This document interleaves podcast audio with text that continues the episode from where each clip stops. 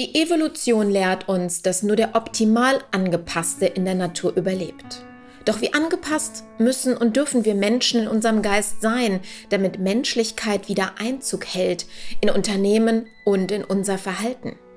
Diskutieren Sie gedanklich mit, wenn die Publizistin und Bewusstseinsevolutionärin Annette Müller sich im philosophischen Diskurs mit ihren Gesprächspartnern Gedanken zur Menschlichkeit macht – und Antworten auf die dringenden Fragen der Zeit gibt. Herzlich willkommen zum heutigen Podcast. Wir haben heute ein super spannendes Thema, was alle angeht. Und zwar ist die Frage, müssen wir alle ungehorsamer werden? Ich freue mich drauf.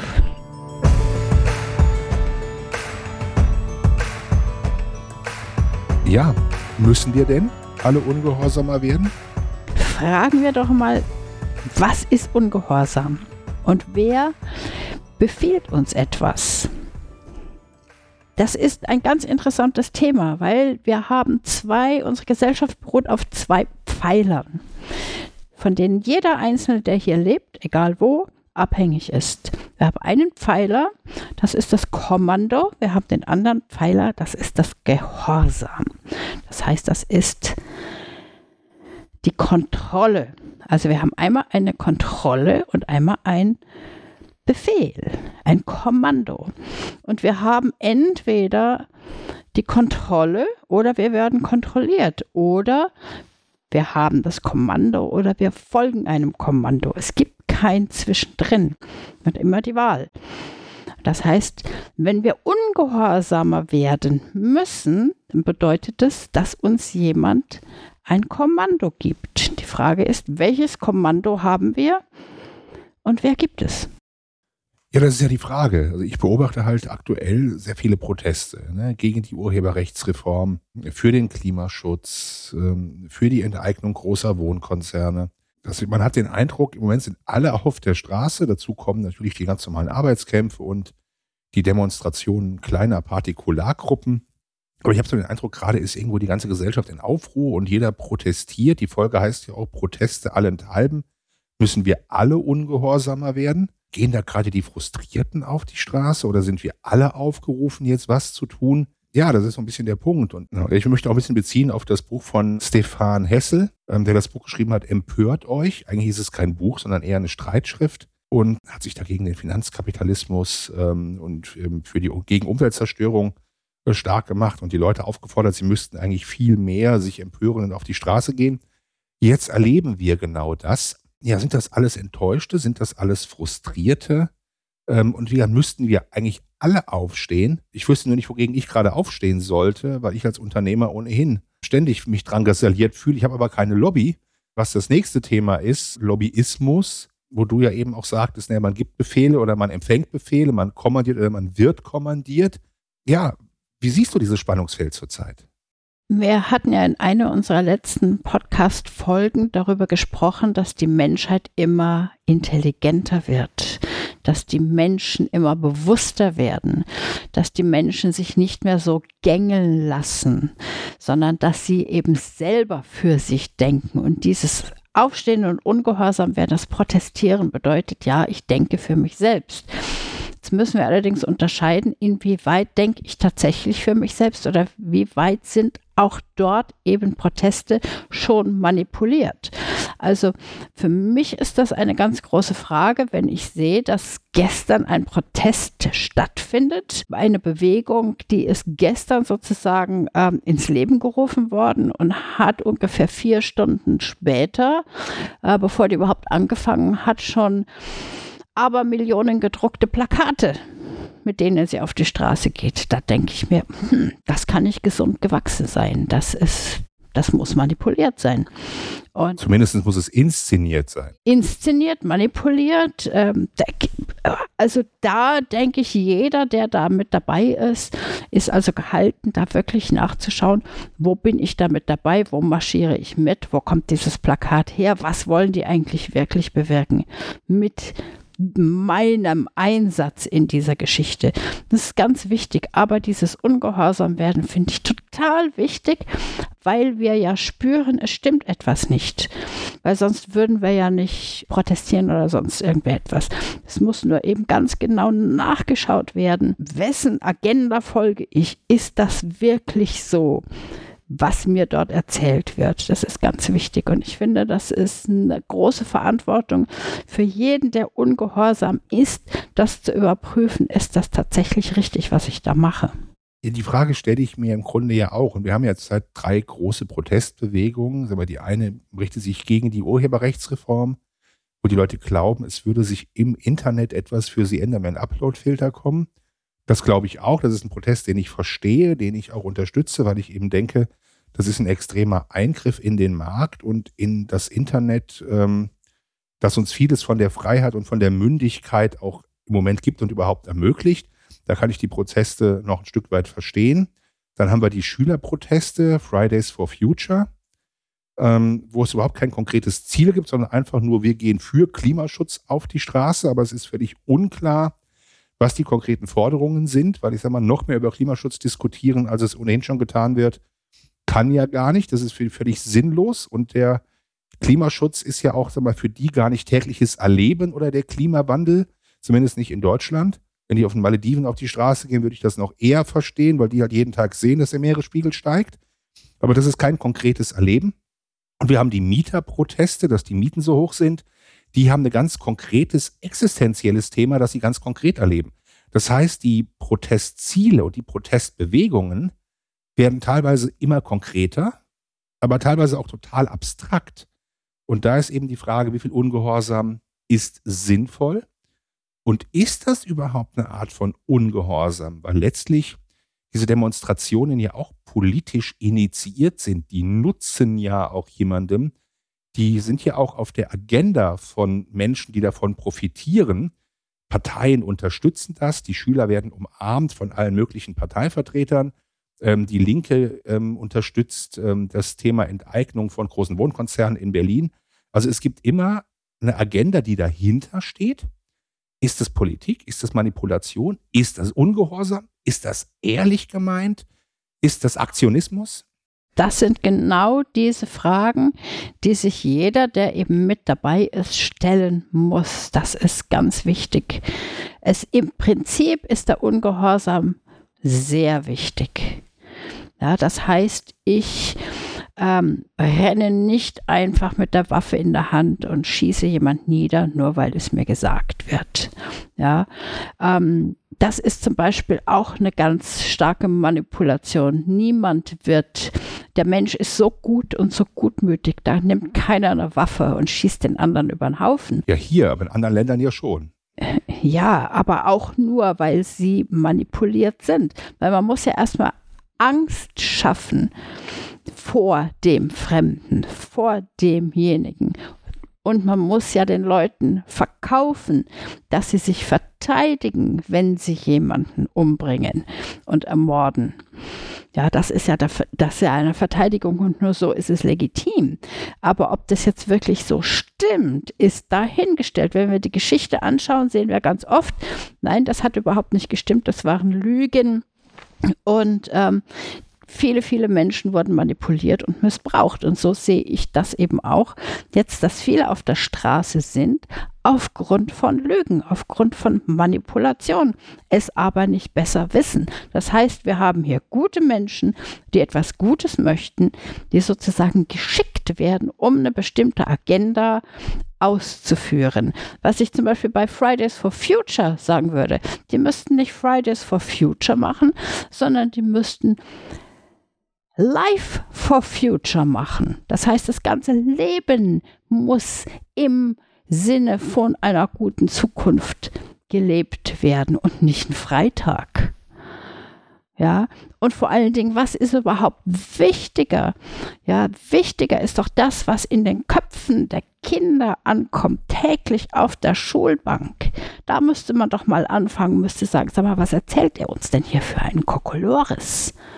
Ja, weil da ist ja die Manipulation. Da wird ja die Geschichte umgedreht zum Beispiel und gelehrt. Da wird dann eben auch gelehrt, ja, du musst so und so und so deinen Abschluss machen mit der und der Note. Dann bist du glücklich. Das heißt, die sind ja in diesem Rädchen drin und rennen in diese Falle, dass sie ähm, quasi den, den Mittel mit dem Zweck, das Mittel mit dem Zweck verwechseln. Und da müssten die alle sagen, hey, das Schulsystem, na, da gehe ich gar nicht mehr zur Schule. Wenn die gar nicht mehr zur Schule gingen, Ferien, dann würde ich sagen, das ist super. Aber da freitags, na. Das ist natürlich eine steile These. Ich frage mich viel mehr, wer ist eigentlich der Ungehorsame? Also wenn ich jetzt mir vorstelle, ich bin in so einer Klasse und dann gehen drei Viertel meiner Mitschüler freitags demonstrieren. Ich möchte aber lieber, weil ich eine andere Meinung habe, in Physikunterricht gehen, weil ich glaube, in zehn Jahren viel mehr bewegen zu können für die Umwelt. Gehe ich dann vielleicht trotzdem mit, weil es irgendwie so einen Gruppendruck gibt? Ist nicht der der Ungehorsame, der trotzdem in der Schule sitzen bleibt? Oder ist der Ungehorsame der, der auf die Straße geht und von irgendwem aufgehetzt wird? Das Problem ist ja auch, Ungehorsam hat immer viele Facetten. So ist es, ganz genau. Also für mich ist der Ungehorsame der, der sitzen bleibt in der Schule.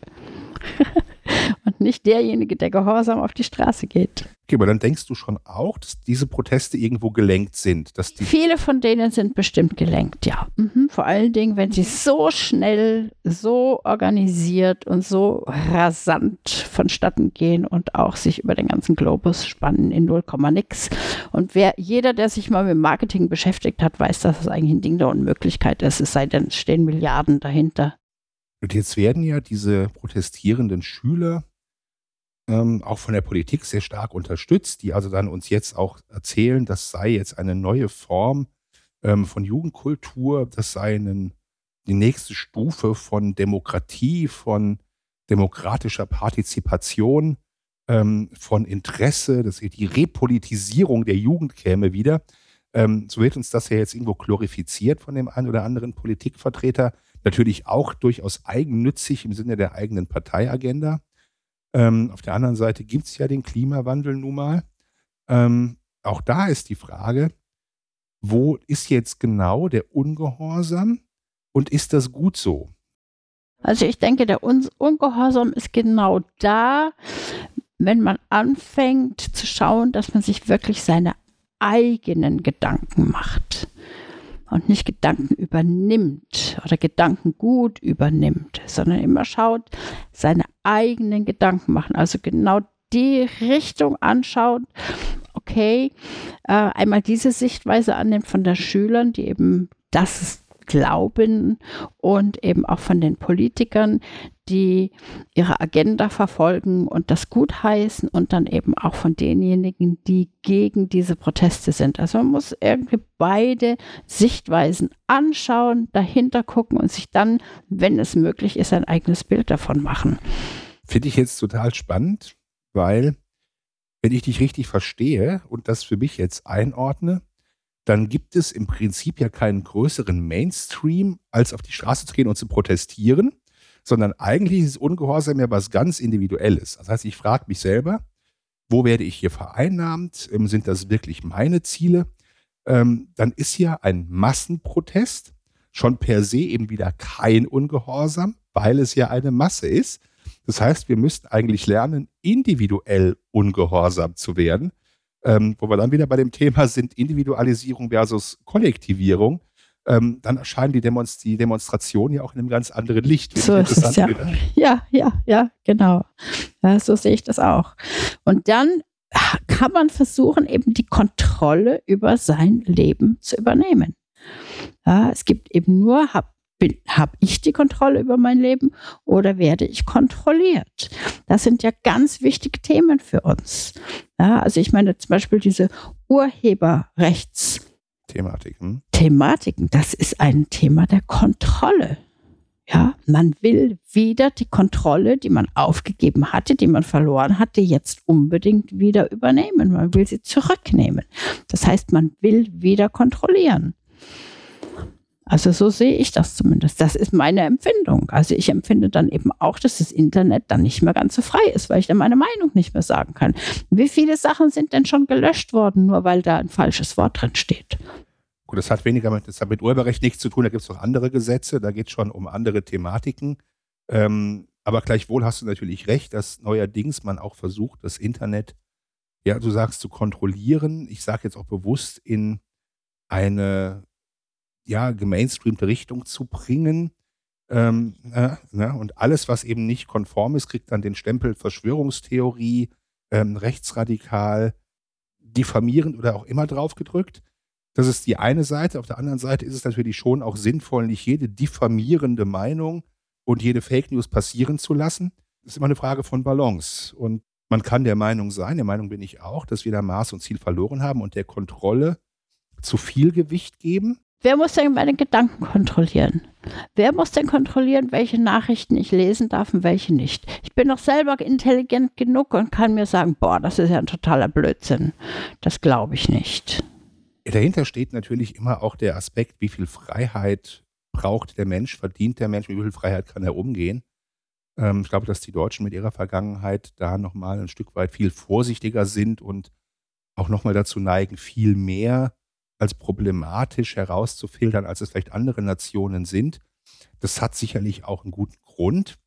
Ähm, auf der anderen Seite ist es eben schon so, dass es äh, eine wirklich komplett freie Meinungsbildung im Sinne von Ungehorsam, Mündigkeit natürlich schon irgendwo einschränkt. Frage ist, will man das oder will man das nicht? Es muss auch Grenzen geben der Meinungsfreiheit. Da sind wir uns ja sagen wir, vom Grundgesetz her relativ klar und einig. Für mich ist Freiheit mit das höchste Gut überhaupt. Und jeder, der eben auch arbeitet und sich ein Vermögen erwirtschaften möchte, möchte sich ja damit auch eine gewisse Art der Freiheit erhalten und erschaffen. Ja, wenn ich jetzt zum Beispiel ähm, nichts habe, dann kann ich auch nichts tun. Das heißt, ich kann weder in das eine Land noch das andere Land, noch kann ich das einkaufen, was ich möchte, noch kann ich da wohnen, wo ich möchte. Das heißt also, die Freiheit ist schon ganz, ganz wichtig. Und die Freiheit im Denken ist auch wichtig, denn wenn erst wenn ich die Freiheit im Denken habe, kann ich auch aufgrund dieses freien Denkens Entscheidungen treffen. Deshalb finde ich jede Einschränkung der Freiheit sehr, also finde ich recht schlimm. Oder haben wir uns da jetzt missverstanden? Nein, wir haben auch noch gar keinen Konsens hergestellt über die Frage. Wir haben uns weder verstanden noch missverstanden, ähm, sondern wir haben über die Frage diskutiert, darf, gibt es nicht Grenzen auch der Meinungsfreiheit? Ähm, ich finde, diese Grenzen muss es geben. Die Frage ist, wie, wo man sie denn dann ziert. Ähm, und die Kernfrage war ja, wie ungehorsam soll ich sein? Und müssen wir nicht alle ungehorsamer werden? Ich finde es ganz wichtig, dass wir ungehorsam sind ja, und dass wir auch ungehorsam werden. Nun müssen wir schauen, wem gegenüber müssen wir denn ungehorsam sein? Wer ist das denn oder was gegenüber müssen wir ungehorsam sein? Ja, ist es jetzt auch eine eigene innere Stimme, der wir widerstehen müssen? Ja, weil wir haben ja auch Stimmen in uns, die sagen, das ist falsch, das ist richtig, da musst du hin, das ist eigentlich äh, müsstest du so leben, so müsstest du dich kleiden, so müsstest du leben, so müsstest du denken, so müsstest du sein. Das sind ja Dinge, die wir auch in uns tragen, die im Außen reflektiert werden. Und wir haben ja auch täglich Dinge, die uns sagen, so und so ist es richtig. Und wenn du da ungehorsam bist, bist du falsch. Aber wichtig ist eben wirklich dieses Ungehorsam sein. Und wenn jemand sich daneben benimmt oder irgendeine schlechte oder ähm, eine negative oder eine Meinung hat oder eine Handlung begeht, die sich zum Schlechten wendet, dann müssen Leute eben sagen, halt, da mache ich nicht mit, ich bin hier jetzt stopp, ungehorsam und ähm, hör du auch damit auf. Heißt aber auch, dass Ungehorsamkeit irgendwo eingebremst wird von so einer Gesellschaft. Definitiv. Definitiv. Ja, heißt es. Was für mich jetzt dann der Schluss aber auch daraus ist, ja, ich soll ungehorsam sein. Ich soll möglichst viele Informationen mir beschaffen, um auch auf einem reflektierten Level ungehorsam zu sein. Ungehorsamkeit fängt mit mir selber an. Das heißt, ich muss auch mal ein paar Konventionen, die mir eingeimpft worden sind, verlassen. Darf dann auch gerne rebellieren, muss aber dann auch die Konsequenzen tragen, wenn dann die Gesellschaft oder andere Menschen, die auf ihre Art und Weise ungehorsam sind, dann auf mich irgendwie einwirken und mich wieder einbremsen. Ähm, und genau darin könnte ja eine Entwicklung auch stecken, die Gesellschaft voranzubringen, in diesem Dissens, in diesem Diskurs, in, dieser, in diesem Aufeinanderprallen ähm, von Meinungen, von Standpunkten, von, von Lebensidentitäten. Es sind ja nur die sogenannten Ungehorsamen, die die Gesellschaft voranbringen. Es sind nicht die Wissenschaftler, die in den eingefahrenen Bahnen forschen und das jetzt, was jetzt sozusagen Usus ist, bestätigen und bestätigen und bestätigen, sondern es sind genau die Wissenschaftler, die außerhalb der Box denken, ja, die also den nächsten Horizont anstreben, die unsere Gesellschaft voranbringen. Das heißt also, die sind ungehorsam. Ja, die sagen, nein, wir denken eben nicht dieses Mainstream wissenschaftlich, sondern wir wollen mehr wissen. Und nur das bringt uns voran. Wenn wir im Eingefahrenen bleiben, wenn wir uns immer auf der gleichen Stelle bewegen, geht gar nichts voran. Dann bleibt die Gesellschaft stehen. Das heißt, Ungehorsam ist entwicklungsimmanent. Ganz, ganz wichtig, ja. Die ungehorsamsten Kinder, das werden diejenigen, die am meisten bewegen in der Zukunft. Das ist fantastisch. Aber das sind nicht die, die jetzt auf der Straße sind bei Fridays for Future, wie wir festgestellt haben. Das denke ich mir auch, dass es da ganz bestimmt nicht die sind, die da draußen sind, sondern die, die eben auch sich der Peer Pressure widersetzen und sagen, nee, ich will meinen eigenen Weg gehen. Und widersetzen sich dem Gruppendruck. Ja, es ist spannend, weil Ungehorsam eben, alle freuen sich jetzt und feiern, dass eben da Leute sich interessieren. Ich sage eben auch, es ist viel ungehorsamer, in der Schule sitzen zu bleiben und sich eben genau dieser Umarmung ähm, zu widersetzen und dem zu widerstehen und eben zu sagen, nein, ich möchte eben doch meine Karriere machen, weil es ist mein Leben und ich leiste mir dann auch eben diese Ungehorsamkeit, weil ich wirklich was verändern will. Aber jeder darf ja auch seinen Weg an der Stelle gehen. So frei ist unsere Gesellschaft ja Gott sei Dank. Genau, und zu dieser Umarmung wollte ich noch mal sagen, was sagen. Jetzt stehen da Leute, Kinder, die werden umarmt von bestimmten Personen. Du weißt nicht, ob sie sich in zehn Jahren oder vielleicht 15 Jahren für diese Umarmung in Grund und Boden schämen, weil sie nicht wissen, was wird aus dieser Person werden. Und aus der Bewegung, der, der sie jetzt hinterherlaufen. Zum Beispiel. Ja, also ich will jetzt nicht unbedingt diese eine Bewegung schlecht machen, sondern ich meine das jetzt im Allgemeinen. Ich glaube, dass jeder das bereut oder nicht mehr gut findet, was er vor 10, 15 Jahren gemacht hat, ist ja erstmal relativ normal. Ich fühle mich auch für viele Dinge, die ich, die ich vor 20 Jahren gemacht habe, in Grund und Boden schämen. Ähm, Nein, da bin ich nicht mit einverstanden. Gut, dann hast du viel Glück und viel richtig gemacht. Also ich würde viele Dinge nicht mehr sagen, nicht mehr so tun, nicht mehr so entscheiden. Ich denke, bin auch nicht alleine damit. Ähm, das ist jetzt nicht, nicht eine Frage von tiefem Bereuen, aber ich sag mal, manches Foto hätte man sich vielleicht geschenkt, manche Begegnung hätte man sich vielleicht gespart. Ähm, und von daher ist eben die Frage, ähm, denkt er ein bisschen langfristiger, bleibt zu hoffen, dass diese Demonstranten über diese Aktionen ihre Denkfähigkeit erweitern, was fürs Leben lernen, wenn sie schon nicht in der Schule sind, und dann diese rebellische Art auch umsetzen können in positive Energie für die gesamte Gesellschaft, für alle, wie du ja schon mal gesagt hast.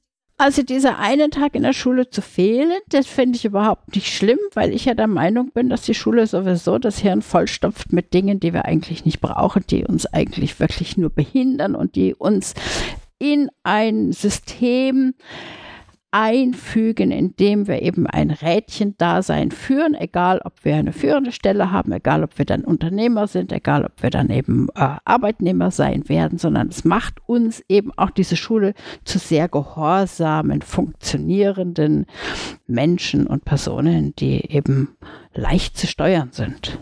Und das sagt nicht nur ich, sagen andere Wissenschaftler auch. Und ähm, das Hirn lernt sowas. Ne? Das ist eben ganz wichtig. Diese ganzen Muster und die Verhaltensweisen werden eben da schon antrainiert. Das Gehirn ist sehr lernfähig, aber man hat eben dadurch auch die Chance, dass später das Gehirn auch wieder umlernt. Das wäre schon fast wieder ein Thema für eine weitere Episode, ähm, weil in der Tat ich in der Schule auch erlebt habe, dass man zu ähm, einem funktionierenden Mitglied der Gesellschaft werden soll Selbstständigkeit spielt keine Rolle, sondern du wirst irgendwann lohnabhängig beschäftigt sein. Und so ist das gesamte Weltbild, das, ähm, das uns mitgegeben wird. Also Mündigkeit, Rebellion, Selbstständigkeit, auch wirtschaftliche Selbstständigkeit wird nicht unterrichtet, wird nicht geschult, ähm, wird den Leuten mehr oder weniger sogar abtrainiert in der Schule. Das wäre aber nochmal eine extra Folge wert, finde ich, weil genau die Frage, wie werden wir eigentlich indoktriniert, ähm, spielt eine ganz entscheidende Rolle. Und das würde ich gerne auch noch mit dir nochmal vertiefen an anderer Stelle. Wunderbar, das machen wir auch. Ich freue mich drauf.